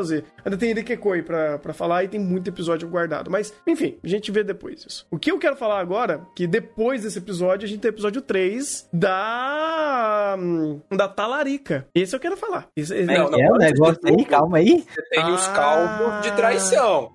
Porque Kaguya respeita a progressão. Cara... Como é que ele vai introduzir a talarica sem antes dar a base? Uhum. Porque por mais que, de, direção de Kaguya, a personagem nunca deu um A, Desde a primeira temporada, me corrija se eu estiver errado, desde a primeira temporada a gente tem sketch de fundo dela aparecendo em canto de cena, meio que stalkeando esse casal. Uhum. Nem, se eu, nem se eu quisesse eu, poderia, eu conseguiria te confirmar isso aí, tá ligado? Inclusive não, tem na abertura. Nem se eu quisesse, tá ligado? Nem se eu quisesse eu não te confirmo isso aí, tá ligado? Tem, inclusive, cara, tem. tem, tem, inclusive tem. eles colocaram nessa abertura também. Tem. Tipo, tava lá, sabe? Tipo, literalmente essa informação tava lá. Não tem nem como. Mas o incrível dessa sketch não é nem só sobre a talarica em si, é a preparação. Porque, cara, eu amo Kaguya como ele consegue trabalhar com tudo de uma forma excepcional. Porque é muito difícil você escrever um personagem com muito defeito. Ou que ele tem a missão dele, dele é ser um antagonista. A antagonista a uma situação. E criar tudo isso é fantástico. Porque você começa já uma preparação quando você tem o a, a Ino, a Kaguya e a Nagisa conversando sobre relacionamento e traição. Elas começam a racionalizar sobre a régua da traição de um jeito maravilhoso. Porque você começa a ver um monte de podre das três e tá tudo bem. Porque isso daí conecta ao estereótipo, conecta à conversa, ao, ao a extrapolação da conversa e uma racionalização de cada uma dos limites delas. Então, quando você vê a Kaguya meio que, não, não, tem que matar mesmo, tipo, é, e joga pra ela, você fala, pô, Kaguya realmente faz isso. Ela é, ela é um pouco, a realidade dela é um pouco distorcida. Aí você joga pra Ino, pô, ela realmente ela tem uma, uma visão bem distorcida da realidade de uma forma um pouco mais. Uh, de, de, uma forma mais pura, mais inocente. A da Kaguya, mais distorcida pro, pro caos, pro, pro, pra uma situação mais maligna, né? Mais controladora, dominante. É, também, também. A, a Nagisa é uma personagem que ela representa uma, uma garota mais uh, adolescente padrão, vamos dizer assim, seguindo os padrões que a Kaguya tá apresentando pra gente. E aí você vai criando esse debate onde ele já vai te preparando quem pensa o quê? Ou como que é, o, é a régua de cada um. A régua moral e uma régua da piada, da, da, da extravagância, da, do, do quanto eles estão jogando a, hiper, a, a hiperracionalização ou hipervalorização do que é a traição ou não lá pra cima. Então, quando você chega para conversar com a antagonista, com a, a talarica, a conversa já tá acertada, já tá estabelecida. E a conversa não é dada nem por, por elas, é pelo Ishigami e Shirogane. Então, cara, é muito legal como isso daqui entra na conversa, porque o, o é o episódio falando de uma temática, dando pontos e contrapontos e visões distintas de personagens. E o que é incrível é quando chega a própria Talarica e começa a conversar sobre a talaricagem dela. E ela começa a jogar umas coisas que você fala: Meu Deus do céu, horroroso. Tipo, é uma personagem detestável. E o trabalho incrível aqui é como existe uma negação de, pers de perspectiva, ou, ou melhor, uma aceitação ou não de determinados pontos dessa personagem personagem. Porque tudo que ela tá falando tem uma reação. Tudo que ela conclui, o Shigami ou o Shirogane defende, rebate. Ele tem uma reação. Então, ela pode falar 30 atrocidades. Algumas delas, elas vão ser aceitas, outras não, e as outras serão meio que neutras. Então você não tem uma conversa de preto no branco aqui. São tons de cinza, são tons de aceitação no nível do, do que eles estão. Do, do, da tramóia dela, ou do, do quanto ela é incisiva nessa traição, ou até mesmo quanto ela tá sofrendo de verdade por isso. Ou quanto ela tá instigando uh, o fato dela querer um cara que já, é, já, já tá namorando. Então é muito interessante como eles criam essa personagem separadamente, né? Não, não só ela, mas todo o contexto, mas em especial ela, como uma antagonista à situação daquele namoro, e você vai criando essa personagem que nunca foi nunca foi uh, colocada em primeiro plano, e você dá um momento de diálogo dela, e ela é uma excelente talarica. Ela é uma excelente antagonista à, à situação só comentando por partes, porque uh, eu não costumo uh, prestar atenção muito na direção do anime, mas essa conjunto dessa sketch ela fez um negócio que uh, é sensacional: roteiro, coerência de personagem e apresentação. Mas quando começa, o estopim de tudo, a Nagisa chega para falar que foi traída e a gente volta as, a, de novo Kaguya fazendo o flashback de sketches. Então a gente volta a dinâmica de sketches de quando teve lá no começo a junção do casal, que é a Nagisa com a Kaguya desabafos amorosos e o Shirogane com o namorado dela até, mas depois vai trocar para ser com a Talari. Uh, esqueci o nome dela. Se alguém lembrar, por favor, por favor, coloque.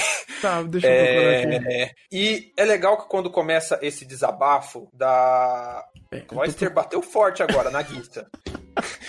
é quando começa o desabafo da Nagisa, é legal como você vai vendo como as partes vão se contradizendo. Porque uh, não é como se fosse o caos pelo caos e o over, porque todas entram em consenso. É uma série de conflitos no qual você vai tendo uma progress progressões e quebra. Então, você tem a Nagisa colocando, a, se eu não me engano, a Kaguya meio que na inocência dela indo e talvez a Ino dando um pouco mais de importância. Aí ela fala num tópico que ela puxa a Kaguya pro lado dela, tem toda aquela construção de cena, da cena toda tremendo, a distorção, literalmente representando a distorção espacial das duas se aproximando, fica a Kaguya e a... Nagisa. Nagisa. Nossa, tá ruim para lembrar o nome hoje, hein? Relaxa, eu te entendo. Uma do lado da outra e a Ino distante, porque a Ino que costuma ser o contraponto de moralidade cega, passa a ser o contraponto de racionalidade. Isso é sensacional, porque é, é ela dentro dentro da personalidade dela, de ser essa moralidade cega em termos de lei, começa a olhar para as duas e ela, que normalmente é o contraponto contra imoralidades, ela vai e fala: não, a imoral são essas duas, porque o o cara não tem. Vocês não tem prova nenhuma que ele fez nada e olha o que vocês tudo estão fazendo. E vai juntando, vai juntando, vai juntando. O anime lembra você que ali é uma escola de um bando de aristocrata rico, porque ela contrata advogado, ela contrata espião, ela faz o cacete a quatro na vida do moleque, o Rever levanta todos os antecedentes na vida do moleque. E no final, dessa primeira parte da sketch a quebra, que é quando fala do karaokê e a gente volta com a hino moralista e a Kaguya, por um aspecto, pessoal quebra e volta a seu ponto de racionalidade. Porque daí você tem a questão, não, o karaokê realmente, karaokê e moralidades da Ino. E a Kaguya, no âmbito pessoal dela, no orgulho dela, ela volta pra realidade. Pera, karaokê? Não, mas então ele me traiu? Então ela. E você tem todas as construções de cena, ângulo de câmera. Até você tem a Kaguya sempre tentando te lembrar das coisas. A, te lembrando de que quando a Ino fica estressada, ela bota o áudiozinho motivacional dos boy magia. E, Ai, cara, eu sei que o, o ouro, no final, depois, acaba sendo a conclusão da sketch mais pra frente. Mas esse começo por si só já é tão bom, já tem tanto elemento. Kaguya já vai sendo tão responsivo que ele vai te. Olha esse elemento aqui, isso aqui remete a isso aqui, isso aqui remete a isso aqui, isso aqui remete a isso aqui. E vai tudo construindo. E vai, por mais que seja inesperado, porque pelo estereótipo você esperaria certos personagens a priori, ainda é coerente. Porque dentro desse estereótipo eles têm essas nuances que permite essas, essas trocas, essas viradas, esses contrapontos inesperados. E. Caraca! É loucura, cara. É, é sensacional. É, ele, ele, faz uma espiral de eventos e vira um, um speedrun de ping-pong. Porque justamente essas trocas é justamente isso. Ah, mas eu aceito o karaokê. Não, mas eu não aceito o karaokê. Mas isso é moral. Ah, não, mas tá tudo bem. Mas tá tudo mal. E, e tipo, e vai indo, indo, indo, indo, indo, indo. Até fazer a, a transição da próxima sketch. Inclusive, Kaguya preparando episódio 5 já faz um tempinho, porque aparece a Tika é, treinando um rapper, tipo, numa transição muito rápida. muito rápida. Nossa, eu não tinha reparado! Muito rápido! Não tinha reparado! Não, não, não, não, sensacional. Sensacional. E, e, a conclusão dessa primeira parte da sketch, que é, chega até o elemento do caos da Tika, que é a piada dela, que se é detetive do amor. Então, sempre quando você tem uma clímax de relação amorosa, no final quase sempre chega a Tika pra quebrar fazer a, o caos e torcer. E no final ele dobra a meta, ele dobra a piada. Que ele pega, tá todo mundo, não, é, traiu, traiu mesmo, vai lá tirar a satisfação. O cara só foi comprar o pingente, ele inverte a Nagisa e ele, e ele dá o tapa na cara de todo mundo com o beijo ali, todo mundo ficando vermelho. Literalmente a subversão da moral pela perspectiva da maioria ali. E com um adendo. A gente já viu em temporadas anteriores que a Nagisa dá dessas, desses teatrinhos, às vezes só para provocar o conselho estudantil. Como ela já fez, se eu não me engano, na segunda temporada. Então, pelo menos na minha perspectiva, eu achei legal isso, porque ele joga um ar de até que ponto ela fez toda essa cena porque ela realmente estava se sentindo assim, ou até que ponto ela fez essa cena pra meio que trollar todo mundo com o beijo. Porque tem, tem precedente dessa personagem fazer isso. Ah, tipo, agora do, meu Costa já, não... Já, já, é suposição minha, mas... Não, não, não, faz sentido, faz sentido. Eu, eu não tinha lembrado, agora que você falou faz sentido, porque realmente ela fez isso várias vezes já. Ela se tornou uma personagem meio que de apoio e um caos a parte do ponto dela também. Tanto que o relacionamento dos dois já estão ali, ó, correndo faz tempo. Uma das sketches iniciais da primeira temporada é justamente isso. Eles dando conselho amoroso pra, pra esses dois. Então, tá tudo certo. É, e agora que eu, que eu lembrei vendo a live aí, rapidinho, questão da passagem na live, o narrador até comemora isso, vitória da Kashiwagi. Uhum. Pera, é vitória? Ela tava armando alguma coisa? Porque geralmente vitória é quando tem os joguinhos de Kaguya. Qual foi o joguinho dessa vez? Como é que ela ganhou? ela ganhou o pingente, né, mano? Como Faz assim? sentido. É, a vitória. Ô, oh, joga, um, joga um, um bot aí, mano. Tá foda, mano, hein? Tá foda de acompanhar vocês, tá maluco? Vocês viajam demais, mano, em Kaguya, mano. Ah, e só tem um ponto. É, é, ô Thunder, lembra que a gente falou que não dá pra falar de DDD sem falar do episódio 4? Então não dá pra falar desse, não dá pra falar de Kaguya sem falar do episódio 5, cara. Porque a montagem do episódio 3 hum. é, estruturalmente, você tem o momento ali da piada da, da Kaguya, é, que aparece ali o Shirogane do episódio 5, só hum. que tem, tem, a piada de, ah, ela tá ensinando, tá, eu não aceito aceitaria que tivesse uma garota ensinando o garoto que eu gosto, ou o namorado e derivado. Uhum. A piada é essa. Só que a piada não é só essa. Porque a É. montagem, a montagem daquele momento pro episódio 5 também tem relação à de linha de tempo. Porque a gente estabelece, pô, as esquetes. Como que encaixa as esquetes aqui? Então, o encaixe de- da esquete ser dessa maneira influencia pra segunda parte do episódio 5. Porque no episódio 5 tem a esquete do rap, mas só que tem uma esquete da consequência que encaixa com essa esquete aqui, porque é a resolução dessa. Porque depois que eles voltam e ficam os pombinhos juntos, tem uma consequência. E a consequência do final dessa esquete do episódio 3 é a segunda esquete do episódio 5. Meu Como que eu não vou falar do episódio 5? Entendeu? Então o ponto. Não, não falando. Falando, não vi. Não falando. Basta querer, Igor. Basta querer. Mas aí, pô. mas pra quê? Vai chegar no episódio 5 vai esquecer, então eu já tô falando. Porque vai? o ponto vai, que, que eles utilizam, o ponto que eles utilizam é pra fazer a piada da Chica ensinando o Shirogane. Só que essa piada não é só piada, isso daí é noção de tempo. Então ele te seta o tempo pro episódio 5. Então não é tipo nem a consequência de episódio 4 e 5. É episódio 3 e a resolução do episódio 5. Incrível. Incrível. Com foreshadowing. Que se você foreshadowing. vê flash, você, o Thunder comentou, o flash dos dois treinando rap e você nem dá bola. Daí chega o episódio 5, mete o flashback, é.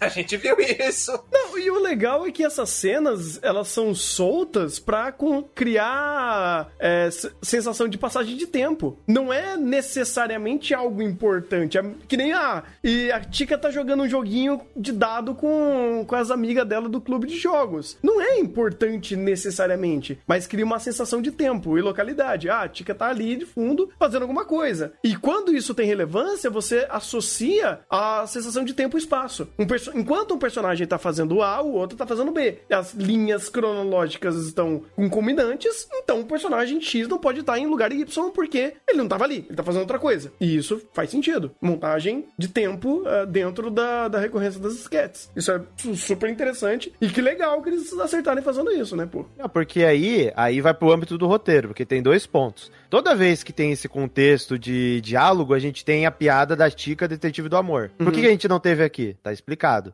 E outro contexto. Por que, no, aí o contexto do episódio 5, por que a Kaguya não sabia antes, sendo que o Shirogane tava fazendo o que ele tava fazendo na escola? Porque ela tava lá na- no meio da sala, ouvindo as baboseiras da, da- sobre a talaricagem. Então, tipo, isso de montagem não é só pra responder com relação ao personagem, ele responde com personagem, contexto e contexto futuro. Então, tipo, é um elemento de foreshadowing que não é só foreshadowing, não. Porque ele serve porque ele tá con- contando o momento, ele serve de foreshadowing pro futuro, e ele embasa a própria piada. Porque se a piada é sempre assim, por que, que teve a quebra? Teve a quebra por causa desse contexto. Cara, é, é fantástico, é fantástico. O- é, é uma noção muito grande, cara, de você colocar e, e setar aonde tá o que, aonde vai fazer o que, sabe? É, é- é incrível, é incrível. Tá tudo amarrado, tá amarrado. Esteja amarrado. Esteja amarrado. Em nome de Jesus. tu tem um amém aí? Amém. Soltou, soltou, amém, soltou, amém. Ai, ai. Depois teve a sketch da, da moedinha, né? E é legal que até a sketch da moedinha é lembrada no episódio 4 depois, se eu não me engano. Fala, a Tika tava encucada, bem caralho, esse negócio da sketch da moeda não funcionou. Ah, inclusive esse sketch da moeda foi o gancho dela, dela ter falado lá na videochamada, do negócio de questionar do amor. Fala, Kaguya, de quem que você gosta? foi a sketch da moeda, olha só. Essa sketch da moeda também serviu pra Kaguya dar resposta pro Shirogane depois, lá quando ele é confrontado, quando tem a, a outra coisa lá. Ou, ou, eu tô, ou eu tô pulando episódio. Qual? Eu não sei, eu sou suspeito pra falar que eu lembro de alguma coisa. No Kagu. eu sou suspeito. Ei, geralmente essa frase é minha. Soltou Não. outra frase, tudo, é isso. É, infelizmente eu tô tendo que assaltar, entendeu? Pois Nem é. a tua frase tu tem mais, tá ligado? Pois Pensa assim. é, não tem mais nada. Mas é, mas esse aí é realmente um ponto de conexão da, do final do episódio 4. Uhum. Porque a resposta do episódio 4 era o episódio 3. Só que, infelizmente, Shirogane não olhou a mesa dele. Ah, verdade. É verdade. A resposta tava lá. Ele não. Ele, ele tramoiou todo o negócio da troca de. de. de, de moeda, mas a troca de moeda já tava meio que. que já virou várzea pra todo mundo. Então já todo mundo já tava fazendo isso. Na verdade, a troca de moeda. É, de certo É ver- modo, tá ligado? Uhum. Só já tava. É porque, tipo, pessoal que tem, como eu posso dizer assim, é mais safo, assim, tá ligado? Tem mais coisa a perder, por assim dizer. Eles meio que foram, entendeu? Foram além. A Tika, por causa que. E a Tika, eu nunca vi ela jogar nada sem trapacear na vida, tá ligado? É verdade. Isso aí eu não, não tem nem erro, entendeu? E o. e o Kaguya, porque ela tinha um plano lá dela, entendeu? E o Shirogane, porque também tinha um plano do tipo, os interessados, por assim dizer, os que eram mais safo, estavam um passo à frente. Os dois bobão estavam de boa lá, que era a, a Ino, né? E o Ishigami, entendeu? Uhum, uhum. É, é fantástico, cara. É fantástico. Porque é, essa daí, ela remete a uma, vai, sketch clássica de Kaguya. É uma guerra, né, mental pra tentar fazer o outro se declarar. Só que aqui é legal porque ele, ele seta uma conversa não dita, uma conversa não concluída e de uma forma aberta. Porque cada personagem pega essa informação e racionaliza de um jeito. Tanto que a própria Tika starta uma conversa no próximo episódio por conta desse jogo. Então não é só um, um joguinho ali, sabe? Você tem uma situação que ela é criada como resposta a uma ação. Então a ideia de ação e reação é sempre respeitada. E me. me eh, vai, o Thiago não vai saber me responder, mas Thunder e Igor. Ele ia falar, me Essa- respeita, tá ligado? Você que se colocou nesse papel! pensei que ele ia falar. Não, não, não, não, tu não entendeu, pô. Eu pensei que tu ia falar. E me respeita, tá ligado? Não, não me responde. Não, tudo bem, se você souber lembrar, por favor, mas você se colocou no papel do que não tá lembrando de nada aqui. É Então eu vou abrir a pergunta pra colocar. Me respondam se eu tiver errado. Essa sketch da moeda foi uma resposta à sketch também do karaokê, no sentido de questão de joguinhos de grupo, de Sim. joguinho pra galera, pra sair junto e tudo mais. Não foi então, uma mas aí, é- aí é que aí tem muitas conexões. Uhum. Foi do karaokê, mas não pelo mesmo motivo. Sim, sim. Tem o motivo da Hayasaka, tem o motivo da Kaguya, da pergunta dela, porque ela queria saber se ele tava gostando, não, ele- a de- o ponto não era a declaração, era saber se tem uma outra pessoa envolvida na- naquele contexto. Então, tipo, você tem o ponto da pergunta, o ponto do jogo, que nasceram do karaokê, mas é, você tem diferentes pontos de vista, porque a, a- o que embasa, em tese, não é só isso, é também a piadinha da Chica, detetive do amor, que não estava presente no momento anterior.